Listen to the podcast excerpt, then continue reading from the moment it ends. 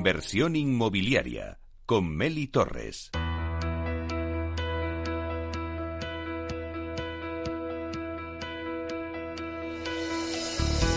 Tendencias en el sector inmobiliario con Vía Célere. En esta sección os contamos las tendencias del sector inmobiliario que son trending topic y que están marcando el camino por donde se dibuja el futuro del sector. En nuestra sección de tendencias con Vía Acelere, empresa especializada en el desarrollo, inversión y gestión de activos residenciales, que ha batido un nuevo récord de entregas en el mercado en los últimos 12 meses con 2.256 viviendas entregadas, nos ofrece en esta sección las claves del sector residencial de la vivienda un mercado que conoce muy bien, que tiene además eh, presencia en España y Portugal, con más de 6.000 viviendas entregadas a lo largo de su trayectoria. Comprar una casa es una de las decisiones más importantes de nuestra vida. Por ello, Vía Celeré en esta sección orienta al comprador para que esté al día de las últimas tendencias del sector.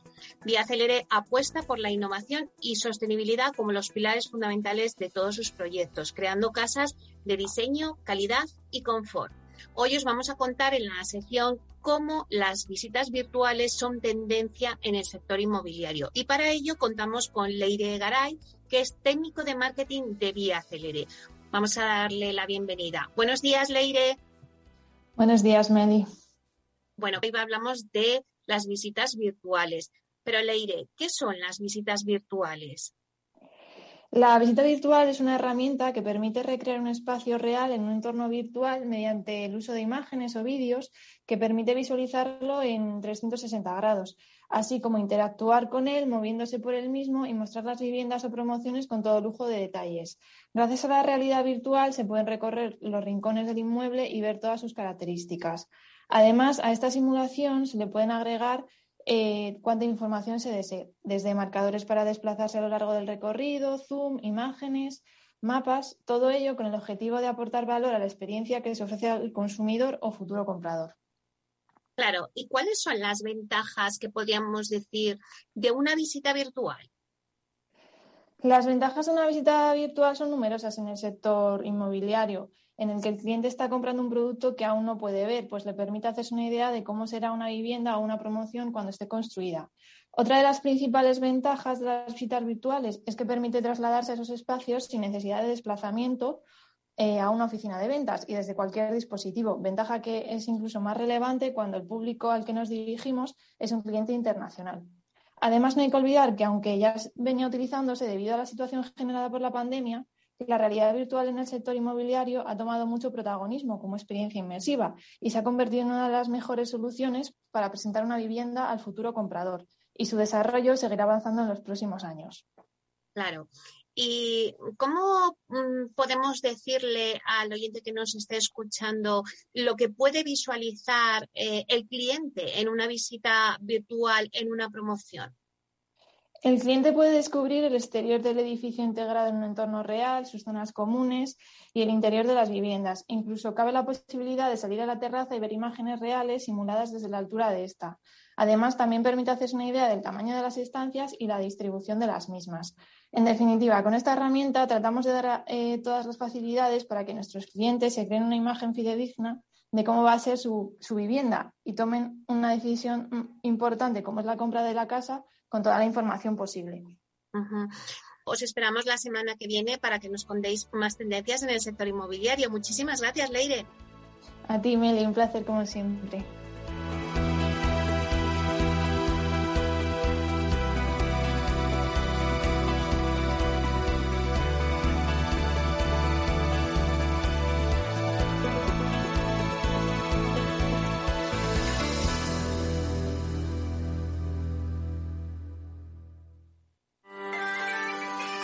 Camino a Glasgow con Capital Radio, apoyando la cumbre del clima. AEDIVE, Asociación Empresarial para el Desarrollo e Impulso de la Movilidad Eléctrica, os ofrece el desafío Movilidad Eléctrica La concienciación y el respeto por nuestro entorno hace del vehículo eléctrico la opción más eficiente para una movilidad cero emisiones en la propulsión y un 70% libre de emisiones de CO2 en la generación. Los ecosistemas de la automoción y la movilidad eléctrica están fuertemente comprometidos en el proceso de reforzar los proyectos que contribuyan no solo a la calidad del aire y a la eficiencia energética, sino también a la transformación de la economía española el apoyo de las instituciones públicas, impulsando los planes de incentivos y el crecimiento del ecosistema, tanto en la infraestructura de recarga como en servicios de movilidad, favorecen la evolución y desarrollo del sector. Las matriculaciones de vehículos eléctricos puros en España han aumentado casi un 147% en lo que va de año con respecto al 2020, con un total de 34.048 unidades matriculadas a octubre. Camino a Glasgow. Desafío Movilidad Eléctrica. Ofrecido por AEDIVE, Asociación Empresarial para el Desarrollo e Impulso de la Movilidad Eléctrica. Comprometidos con el medio ambiente y la movilidad sostenible.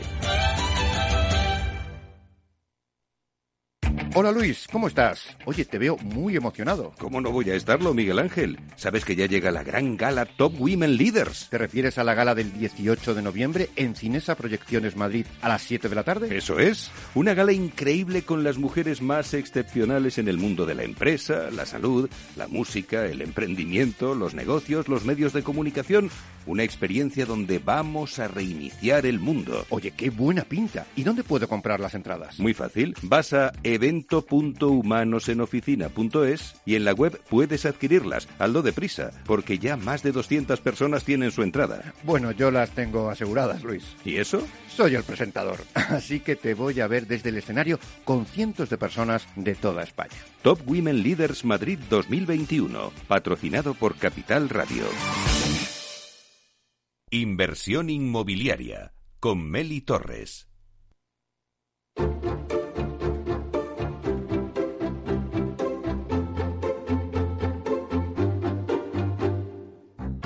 Es el momento del análisis.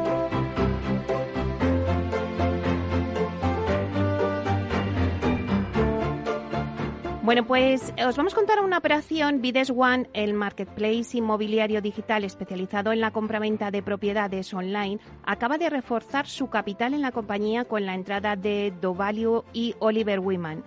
Para contarnos un poco qué supone esta operación para Bides One, tenemos hoy con nosotros en inversión inmobiliaria a Javier de Pablo, que es consejero delegado de Bides One España, y a Daniela Marchesano, que es directora de operaciones de Bides One España. Vamos a darles la bienvenida. Hola, buenos días, Javier. Buenos días, Oli, ¿cómo estás? Meli, ¿cómo estás? Hola, buenos días, Daniela. Buenos días, Meli. ¿Qué tal estás? Bueno, lo primero, eh, felicidades por esta operación.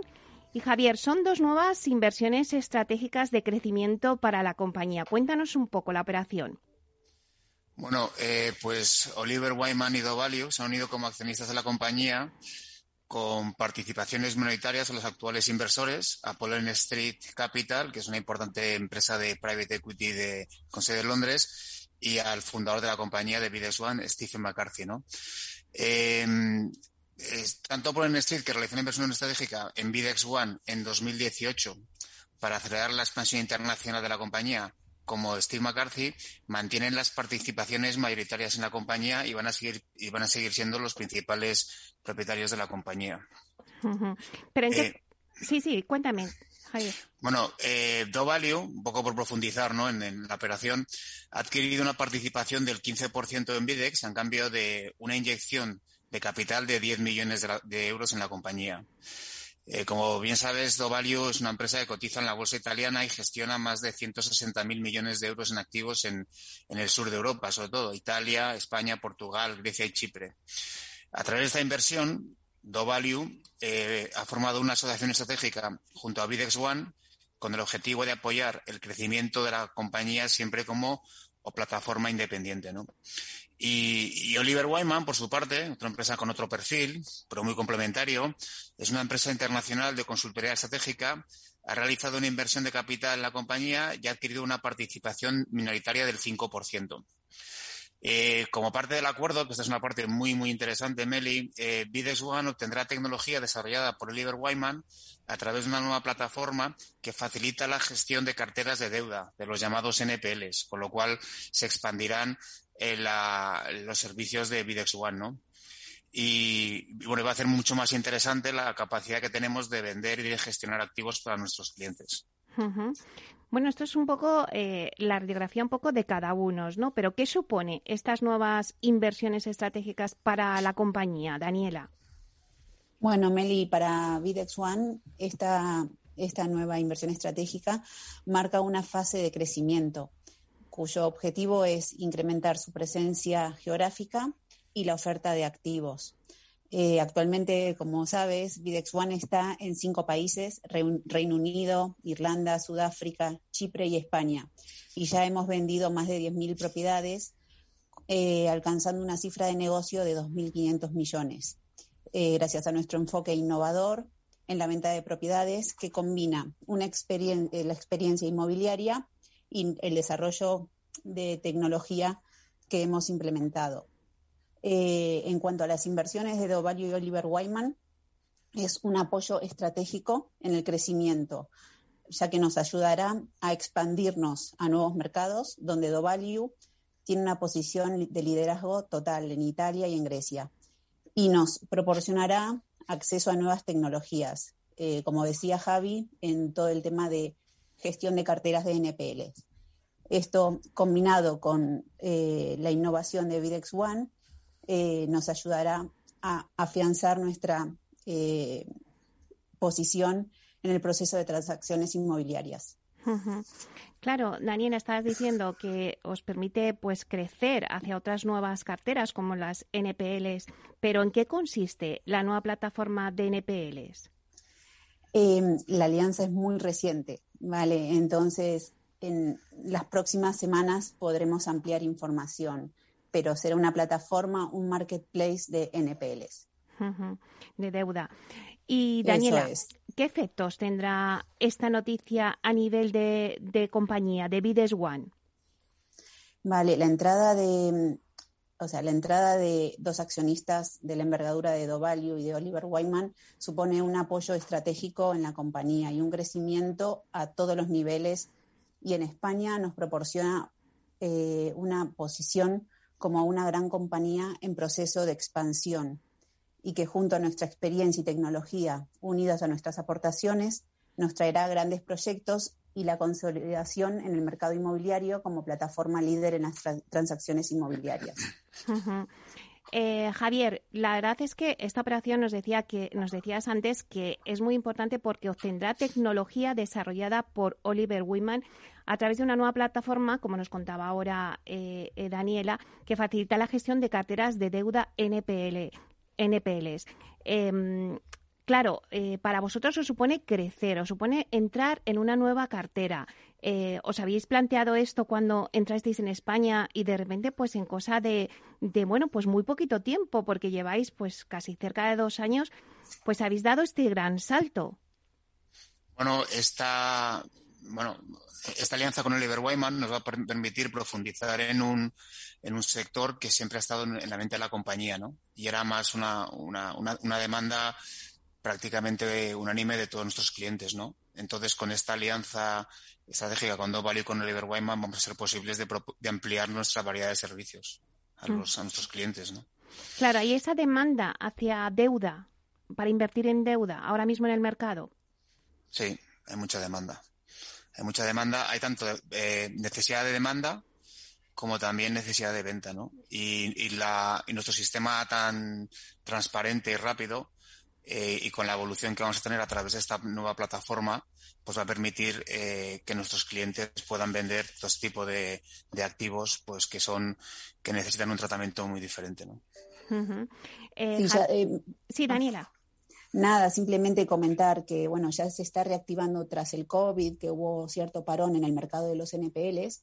se está reactivando, ya este año se ha reactivado las transacciones de, de, deuda y se espera un incremento a partir del próximo año. Entonces, bueno, esto va a ayudar a, dinamizar, ¿no? eh, esperamos poder participar en esas transacciones. Sí, es verdad. Lo que dice Daniela, además me lo comentabas tú, Javier, eh, hace unas semanas cuando hablábamos de esa conferencia de servicings que hubo y que ya comentabais también este, este tema, ¿no? Que estas transacciones en deuda eh, iban a crecer. Sí, el, el, yo creo que la situación de mercado en general y la necesidad inversora pues están uniéndose, ¿no? Por así decirlo. Y, y, sobre todo por muchas instituciones financieras tienen que dar salida a, mucha, a muchas carteras y el apetito de los inversores es, es, es muy grande, ¿no?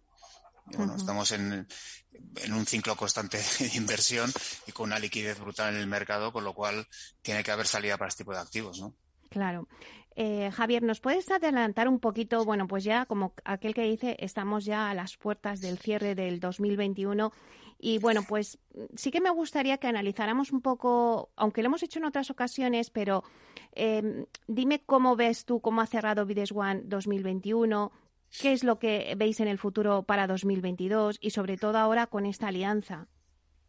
Pues mira, hemos tenido un año con muchísima actividad, con las notas distintivas te diría que son un incremento del número de clientes con los que estamos trabajando, de, instituciones y empresas que confían en nosotros para gestionar la venta de sus activos.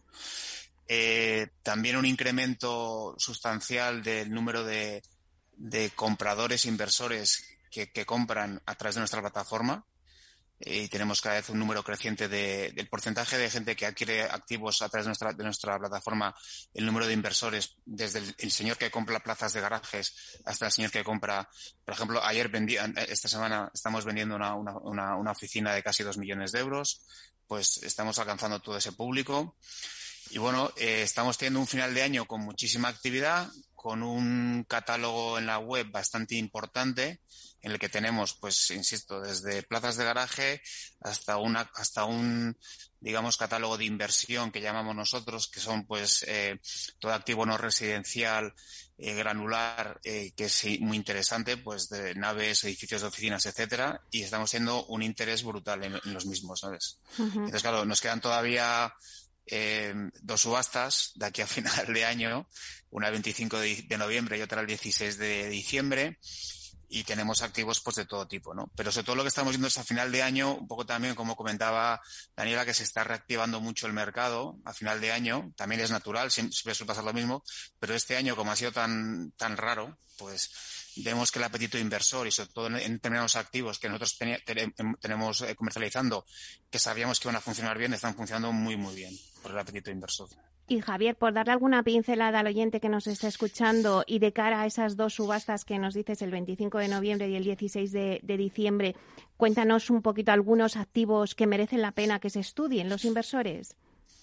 Pues mira, te voy a contar, en el, en el tema residencial, pues por ejemplo tenemos un duplex en Marbella de 260 metros, muy interesante, creemos que un precio muy interesante, muy, muy, muy atractivo. Tenemos también porque además, claro, tenemos un rango de, activos de todo tipo. Por ejemplo, estamos vendiendo un piso en Avenida Diagonal de 350 metros de lujo, o sea, un, piso de 2.900.000 y pico mil euros, un piso estupendo, que, que, está teniendo muchísimo interés, es prácticamente el activo más visitado en la, en la página web. Y luego, pues yéndonos a un activo residencial que es muy interesante tanto para comprador final como para inversor, es un ático en Madrid, en Valdemoro, que es en una zona muy demandada de, eh, de alquiler que es una zona muy interesante. Y luego, desde el punto de vista que te comentaba antes, de eh, activos de mayor volumen de, en términos eh, de terciario, pues por ejemplo, tenemos un, un edificio en Cornella de Llobregat, un edificio de oficinas de 2.100 metros, con una, con una rentabilidad del 7%, y es muy, muy, eh, muy interesante porque es la sede de un laboratorio bastante importante en, España que está funcionando muy, muy bien. Y luego, además, recientemente hemos lanzado pues, el, la comercialización del activo más grande que hemos tenido nunca, que es un edificio de oficinas de más de 6.500 metros en el Parque Empresarial Más Blau en Barcelona, con un yield de un 7%. Son dos activos muy, muy interesantes y que con unas rentabilidades bastante altas. Bueno, pues la verdad son activos muy interesantes de cara al inversor que nos esté escuchando para esas dos subastas que nos decíais el 25 de noviembre y el 16 de diciembre. Eh, Javier, para el 2022, ¿habrá proyectos nuevos? Bueno, estamos trabajando ya en ello. Ya, esas cosas que han pasado, Mary, ya te las iba avanzando, pero no te las voy a desvelar. Ya te las hemos desvelado. Y para el 2022, pues estamos trabajando en nuevos proyectos eh, muy entusiasmados, pues como hemos comentado, pues con los nuevos proyectos que nos traen los nuevos inversores y, estamos ya pergeñando nuevas, nuevas, nuevas mejoras en la web y nuevas, y nuevas ideas que iremos desarrollando a partir del año que viene y que obviamente os iremos comentando. Daniela, ¿ya estáis preparando la carta de los Reyes Magos eh, en Vides One? Bueno, eso siempre, por pedir. Bueno, pues seguro que el 2022 os trae muchas cosas buenas porque la verdad es que habéis acabado el 2021 con esta operación muy buena. Así que muchísimas gracias por estar aquí, por contarnos un poquito también por dónde va el mercado, porque esta operación pues obedece a esa demanda, como decía Daniela y también Javier, de, deuda ¿no? que hay ahora mismo en el mercado de inversores que quieren comprar deuda. Pues muchísimas gracias, Javier. Muchísimas gracias a ti, Meli, una vez más. Venga. Gracias, Daniela. Gracias a ti, Meli. Un abrazo. Bueno, pues hemos estado hablando con Javier de Pablo, consejero delegado de Vides One España, y con Daniela Marchesano, directora de operaciones de Vides One España. Un placer.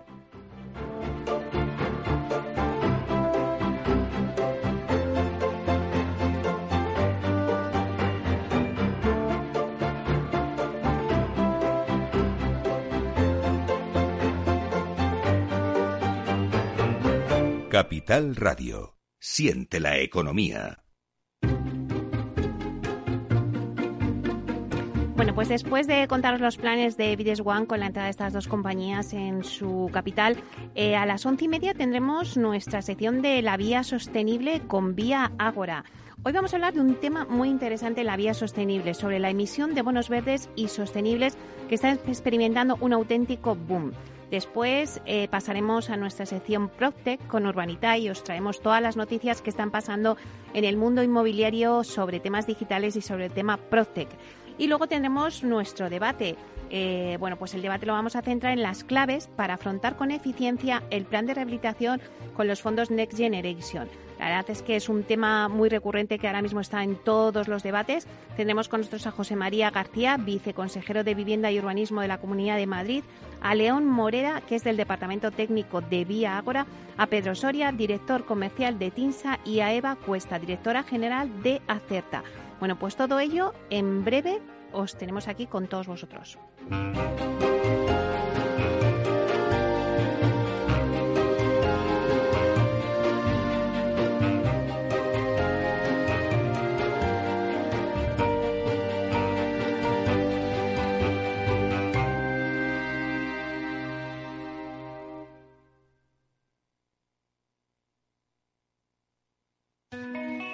¿Seleccionas los mejores ingredientes para tu cóctel favorito? Haz lo mismo con tus inversiones financieras. Encuentre la combinación adecuada de renta variable y renta fija internacional en el momento oportuno a través de nuestro fondo multiactivo sostenible Lazar Patrimoine SRI y de nuestra gestión flexible de renta fija con Lazar Credit Opportunities. Los fondos están registrados en la CNMV con los números 1890 y 1991 gestionados por Lazar Fresh Gestión con depositario en CACEIS y representados por BNP Paribas Security Services. Los riesgos del fondo son la pérdida de capital, la gestión discrecional, la renta variable, los tipos de interés, el crédito, los futuros, las contrapartidas y las divisas. El objetivo de rentabilidad y el capital invertido no están garantizados. Por favor, consulte lazanfarmanagers.com para obtener más información. Capital Radio Madrid 105.7 todos los lunes a las 12, en directo en Capital Radio, la actualidad de personas y empresas en el Foro de los Recursos Humanos, primer espacio en la radio y en Internet dedicado a la gestión de personas y directivos en nuestro país. Voces acreditadas, profesionales del sector, empresas destacadas, empleados, líderes, todo sobre los recursos humanos. En la radio siempre en directo desde hace 18 años. Antena de Oro 2020. El Foro de los Recursos Humanos, los lunes a las 12 con Francisco García Cabello.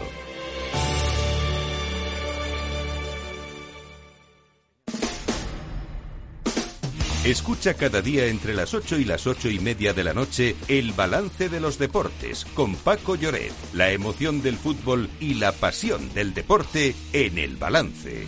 Capital Radio.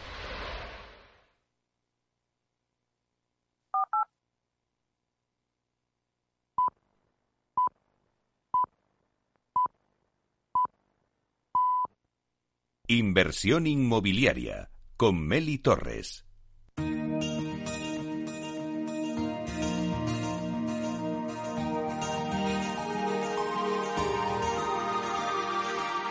En nuestra sección La Vía Sostenible con Vía Ágora os contamos la transformación de la vivienda del futuro enfocada en una construcción sostenible como pilar principal.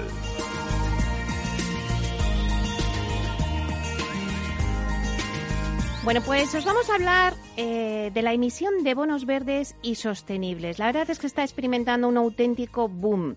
La gestión medioambiental se ha convertido en una cuestión prioritaria para gobiernos y empresas que se ven obligados a desarrollar un crecimiento económico más sostenible y responsable con el entorno.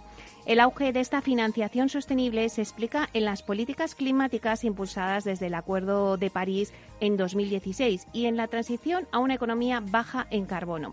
Bueno, pues para hablarnos de este tipo de financiación en nuestra sección de la vía sostenible con Vía Ágora, vamos a hablar con Ana Elisa Rodríguez, que es la directora de la Fundación Gómez Pintado, institución a través de la cual se canalizan las acciones de responsabilidad social corporativa de Vía Ágora. Vamos a darle la bienvenida. Buenos días, Ana Elisa. Muy buenos días, Meli, de nuevo. Bueno, pues encantada de que nos acompañes una vez más en la vía sostenible. Y bueno, para poner en contexto a nuestros oyentes, Anelisa, ¿nos puedes hablar más en detalle del mercado de las inversiones socialmente responsables, lo que llamamos ISR, y en concreto de los denominados bonos verdes? ¿En qué consisten? Pues eh, interesante pregunta porque además cada vez está más en boga y en boom, como, como comentas, Meli, ¿no?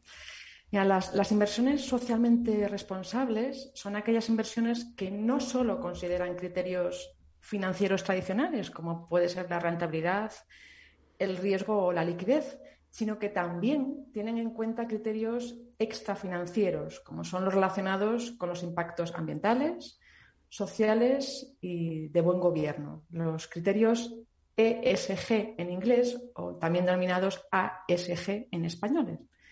Em, dentro de las inversiones ISR eh, hay diferentes categorías, esas inversiones socialmente responsables, y así nos podemos encontrar con inversiones que únicamente excluyen actividades concretas, actividades relacionadas con la fabricación y comercialización, por ejemplo, de armamento químico biológico o de producción de minas antipersona, etcétera, y también nos, podemos encontrar con inversiones más comprometidas, que consideran la integración total de los criterios ASG.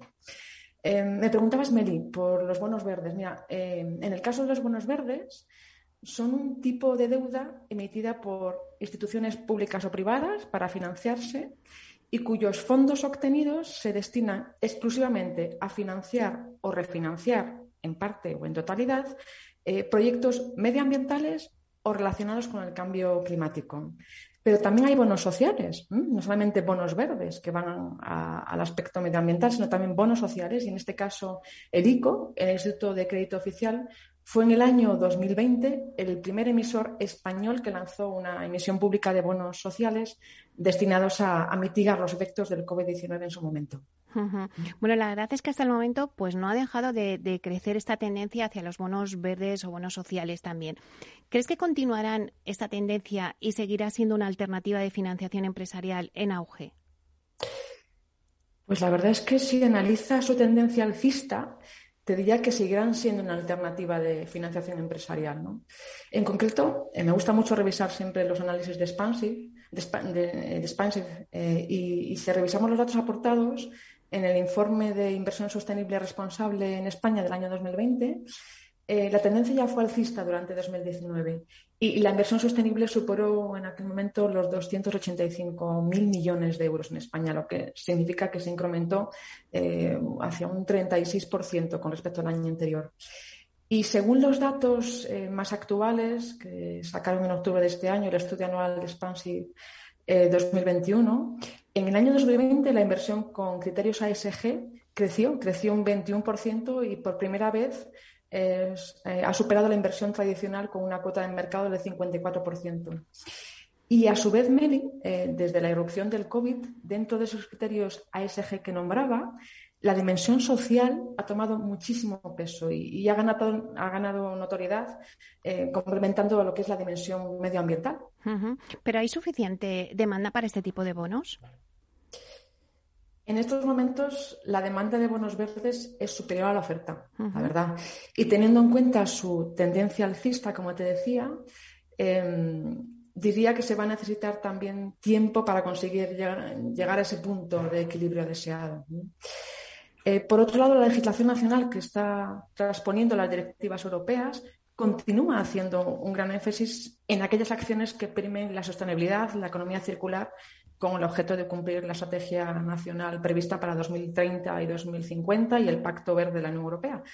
Por lo tanto, el mercado de los bonos verdes se está viendo claramente influenciado. ¿Y, a qué ¿Y a qué consideras que se debe el crecimiento de esta demanda?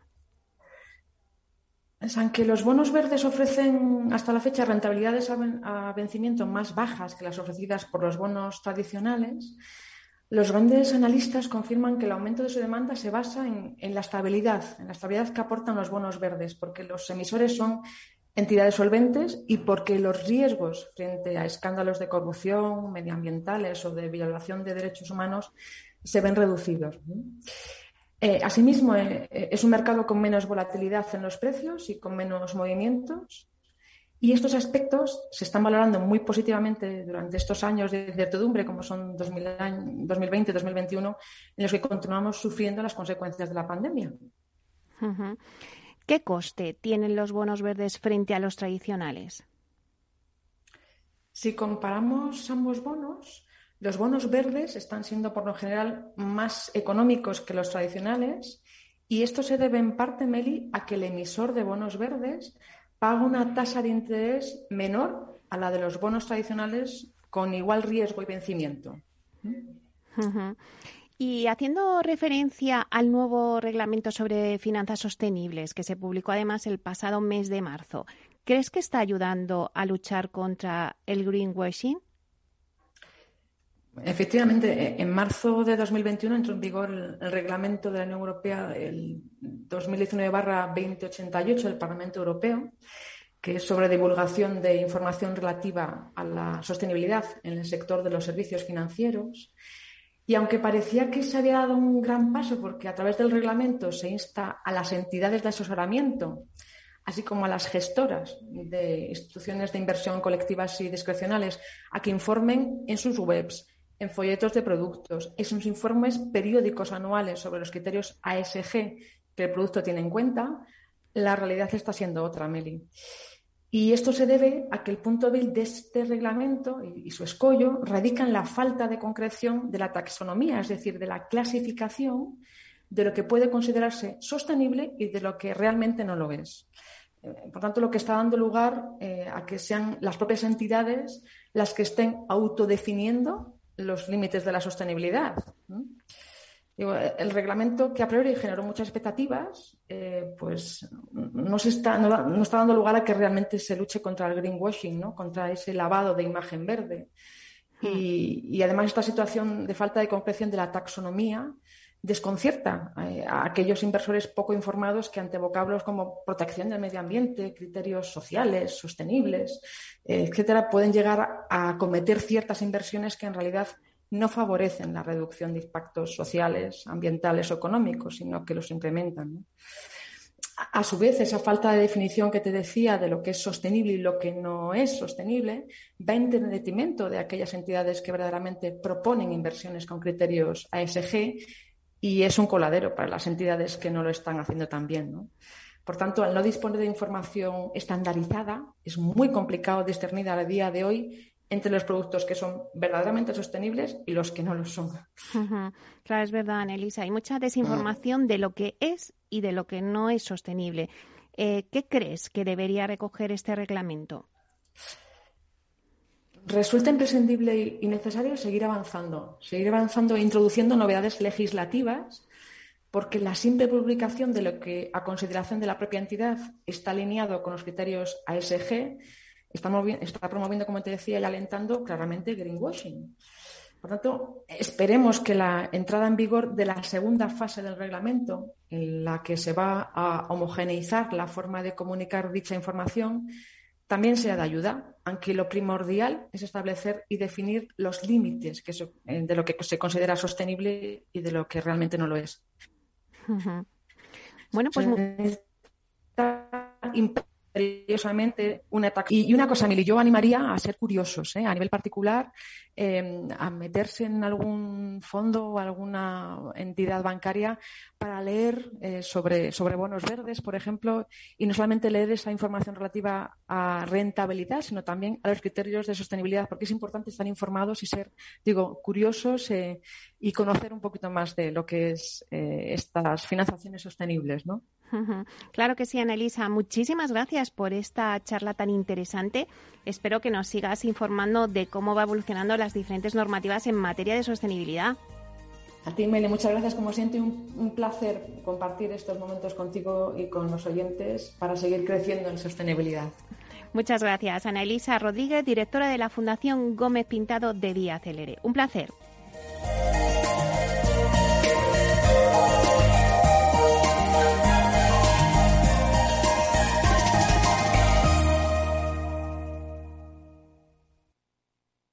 Inversión inmobiliaria y PropTech con Urbanitae, un espacio donde descubriremos las nuevas claves financieras que están cambiando el sector inmobiliario gracias a la transformación digital.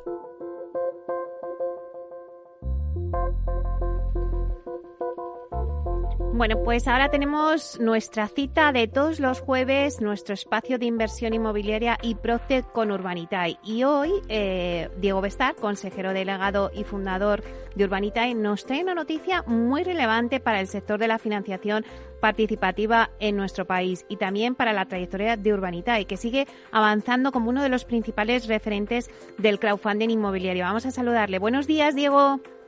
Buenos días, un placer estar aquí como siempre.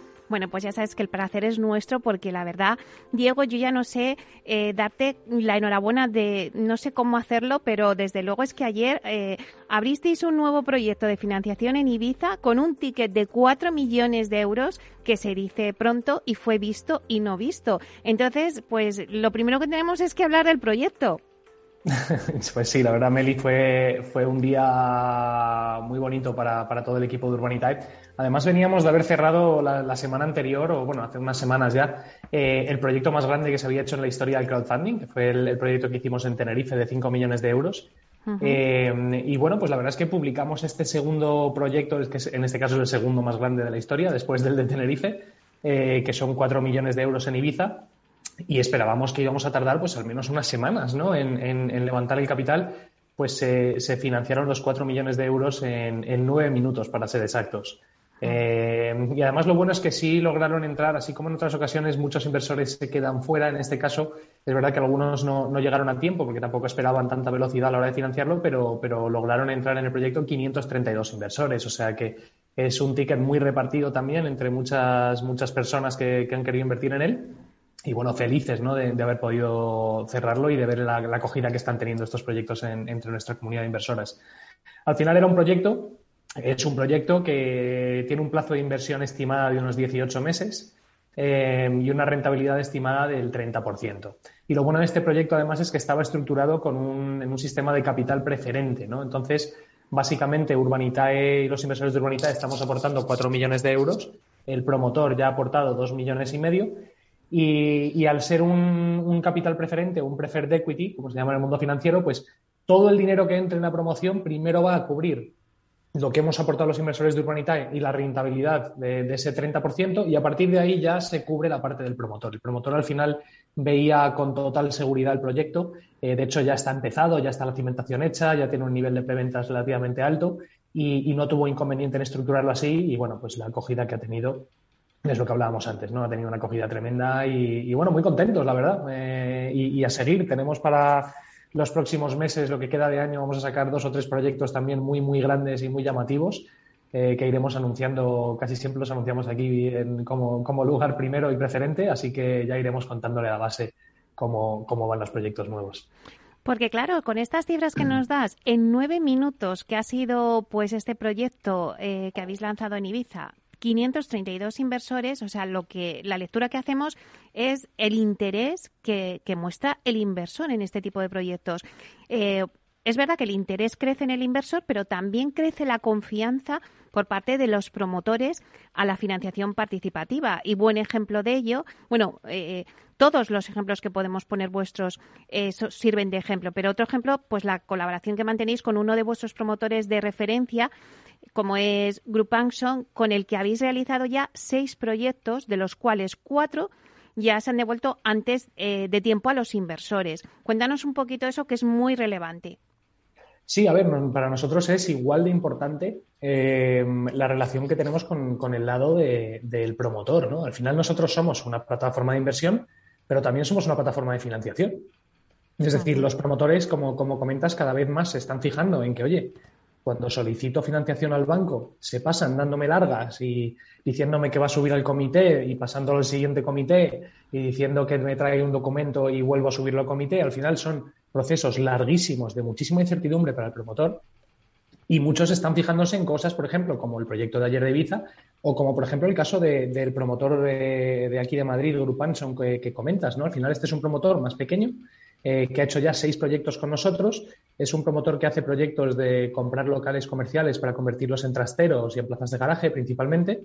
Que son proyectos que funcionan muy bien, son plazos cortitos de 10, 12 meses más o menos. Y, bueno, hemos hecho seis proyectos, cuatro de los cuales ya han sido devueltos con mejor rentabilidad que la estimada eh, y antes del plazo. ¿no? Entonces, al final, lo que ha logrado este promotor es crearse una comunidad de inversores que le conocen a través de Urbanitae que están deseando que publique un proyecto para poder invertir en él. Con lo cual el promotor tiene básicamente garantizado que se va a poder financiar, porque tiene una base muy amplia de inversores que invierten con él. Y, luego, por otro lado, que se va a poder financiar rápido. Para que nos hagamos una idea, eh, sacamos el, sexto proyecto con ellos la semana pasada y en 10 segundos estaba cerrado. Eh, y además lo sacamos con el sistema de prefunding. Eh, ellos necesitaban 500.000 euros para este proyecto y permitimos que hubiera overfunding hasta un millón de euros. Es decir, que, el que quisiera pudiera invertir, pero pusimos un máximo de un millón de euros para que luego no, diluyéramos tanto la, a la base, ¿no? Pues se cubrieron ese millón de euros en 20 segundos. Eh, bueno, de hecho no llegó ni a 20 segundos, se quedó en algo menos. O sea que, bueno, esto nos da una idea de, del potencial de esta, de esta tecnología y de este modelo de negocio, que va a cambiar y está cambiando por completo la manera de financiarse del sector inmobiliario y la manera de invertir en él. Así que, bueno, muy contentos y, nuestra labor pasa por seguir haciendo esto y, seguir trabajando cada vez con más promotores que, recurran, que vuelvan a la plataforma a financiarse. Ay, Diego, si cuando eh, empezaste a crear eh, Urbanita y te hubieran dicho que en 20 segundos ibais a conseguir un millón de euros, o sea, ¿te lo hubieras creído? Pues la verdad es que no. Te diré que siempre tuve el sueño o la idea de poder financiar grandes proyectos. O sea, mi intención siempre fue, oye, vamos a juntarnos muchos y vamos a competir contra estos grandes, ¿no? O sea, vamos a jugar en la Champions. Que esto no sea solo para, para los que tienen dinero y están en un fondo de inversión y pueden comprar grandes inmuebles y, sacarle, sacarle beneficios. Vamos a juntarnos muchos y vamos a darles guerra. Y, siempre tuve el sueño ese de, oye, algún día participar en un gran proyecto, en una gran promoción, en un edificio de estos de Madrid o de Barcelona o de, las grandes ciudades, ¿no? Eh, pero jamás, jamás en mis mejores sueños pensé que, íbamos a poder cerrar proyectos como, los últimos dos que hemos hecho en tan poquito tiempo. O sea, lo de cerrar un proyecto en nueve minutos de cuatro millones de euros con casi 600 inversores, eh, no solo no me lo podía imaginar, sino que es que no se ha dado nunca. Yo no conozco ninguna plataforma de crowdfunding que, pero no solo en España, sino a nivel europeo, que, que, haya, que haya conseguido esto, ¿no?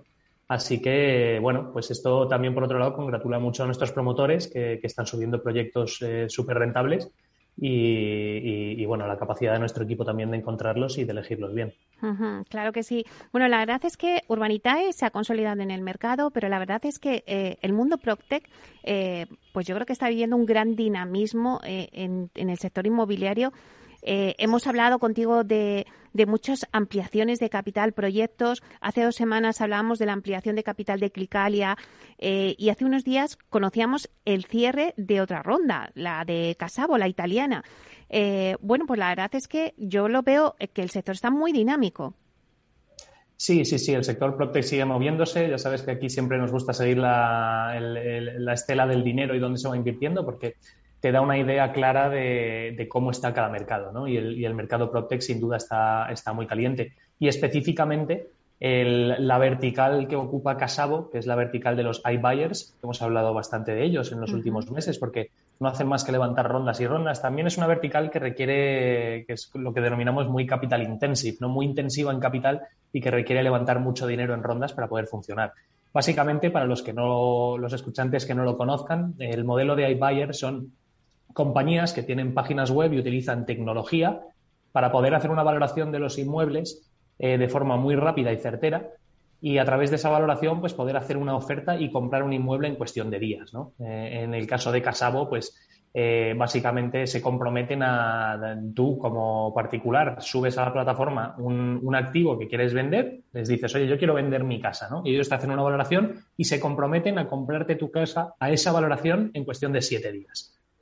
Que es algo que antiguamente era absolutamente inviable, ¿no? Vender una casa, cualquiera que lo haya intentado sabe que es, que es bastante complejo.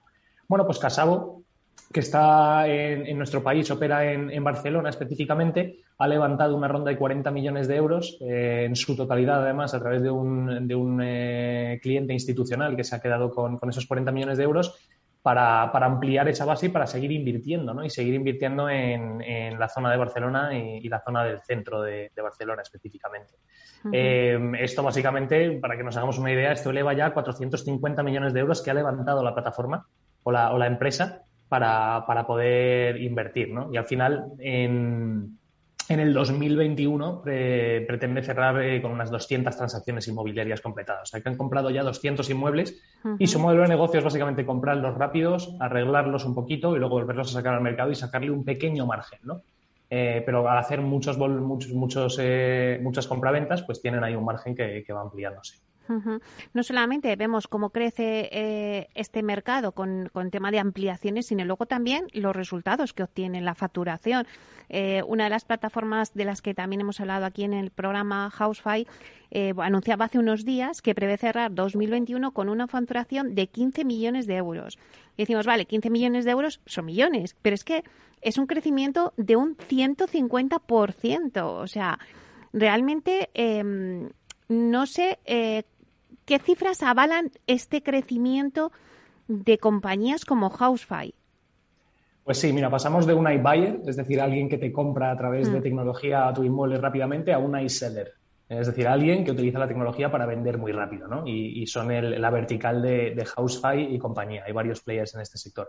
En el caso de Housefy, la verdad es que los números están siendo tremendos, ¿no? El crecimiento está siendo muy, eh, bueno, pues espectacular en realidad. Básicamente, para que nos hagamos una idea, eh, Housefly ha vendido ya más de 5.000 viviendas desde, que se fundó en el año 2017. Y además Housefly ha sido muy inteligente porque inicialmente se concibió únicamente como una agencia para vender tu vivienda online con un, con un fee eh, cerrado mucho más barato que lo que cobran las agencias tradicionales, mm. pero luego ha sabido diversificar su negocio. Entonces, hablando de la facturación y de lo que ha aumentado, ¿no? Estamos hablando de que, de que, ellos han logrado entrar también en el sector de las hipotecas, el sector de los alquileres o, reformas, ¿no? Y han creado un ecosistema que, les ha dado la capacidad de abrir y escalar diferentes negocios que están conectados entre sí. Eh, al final, Housefly tiene ya unas 250 personas en su equipo y para que nos hagamos una idea, piensa fichar de aquí a los próximos seis meses otras 150. o sea que no solo están creciendo a nivel de facturación, sino que están creciendo también a nivel de, a nivel de equipo y, generando pues, muchos puestos de trabajo que, como sabemos en nuestro país, son tremendamente necesarios. Y no sé, la verdad es que, eh, Diego, al hablar de estas cifras, del crecimiento de una compañía eh, que ha crecido su facturación un 150%, eh, las ampliaciones de capital, todo este movimiento, yo me pregunto, ¿puede, se, ¿se puede dar un, una burbuja en el mundo PropTech? Pues es una buena pregunta, ¿no? al final, estas cifras en España suenan llamativas porque en hmm. realidad, desgraciadamente e históricamente, no hemos sido un país de, grandes emprendedores, ¿no? Al final siempre estamos en la estela de lo que son los americanos o los ingleses, ¿no? Al final del día en, lo que son las nuevas iniciativas. Pero en España esto ha cambiado. En los últimos cinco años estamos viendo eh, pues, eh, que hay mucho más eh, capital riesgo que está apostando por startups como, como las que hemos hablado, por Urbanitae, por Housefy, por Casabo, eh, estamos desarrollando modelos de negocio desde aquí o desde otros países europeos. Y la realidad del asunto, Meli, es que el sector inmobiliario es gigante, es gigante, es uno de los sectores más importantes eh, a nivel de volúmenes, a nivel de, de, penetración de mercado, solo se está empezando a rascar la superficie. Entonces, hay mucha inversión, pero si nos fijamos en otros países como el Reino Unido o Estados Unidos, seguimos siendo un bebé a nivel de, los volúmenes que se gestionan y las rondas que se levantan, ¿no? O sea que España sigue siendo un país donde invertir en el sector de las startups, de las nuevas empresas, eh, es tremendamente rentable porque, porque sale mucho más barato para un inversor invertir en una empresa española que invertir en una empresa americana. Eh, para que nos hagamos una idea, una empresa americana que haga la misma facturación, el mismo volumen que Housefly, probablemente valdría tres o cuatro veces más solo por el hecho de ser americana. Entonces, sobre tu pregunta de si hay una burbuja de inversión en el, sector PropTech, yo creo que no, que más bien lo contrario. Sigue habiendo muchísimo espacio en el, en el, en el sector y seguiremos viendo cada vez más, más inversión. Porque claro, PropTech, o sea, PropTech es una, una palabra que acoge no solamente al sector inmobiliario, sino a todos los sectores. Yo no sé mm, si las PropTech, y a lo mejor te pregunto algo que, que está fuera de tu territorio, pero si se mueve igual en otros sectores de, que no es el inmobiliario. A ver, nosotros, eh, Urbanitae como tal es una, es una plataforma que, cae justo en el centro de dos, de dos sectores que tienen un, vocablo. ¿no? El fintech, que es todas las empresas tecnológicas desarrollando en el sector financiero, y el PropTech, que son las empresas y las iniciativas tecnológicas aplicadas al sector inmobiliario. ¿no? Eh, yo el fintech, que es más antiguo que el, PropTech, el, que el PropTech, he vivido pues, el crecimiento y, y, cómo se iba dando en distintas verticales, y el PropTech la verdad es que es muy amplio también y estamos viendo similitudes entre ambas. Así que sí, es algo que se ve comúnmente entre distintos sectores. Pues lo dejamos ahí.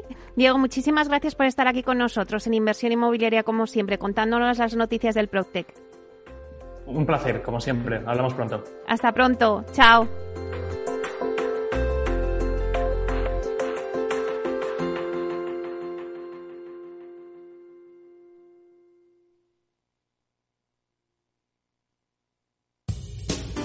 Somos Mazapanes Barroso. En nuestra empresa elaboramos productos con ingredientes seleccionados siguiendo una tradición artesana transmitida de generación en generación desde hace más de un siglo. Te llevamos el auténtico mazapán artesano de Toledo a tu casa. Nos esperan fechas muy especiales en las que no puede faltar en tu mesa. Compra tus dulces favoritos en nuestra tienda online www.mazapanesbarroso.com o llamando al teléfono 92 535 3149. Disfruta del auténtico mazapán con Mazapanes Barroso, maestros artesanos con tradición y calidad desde 1890.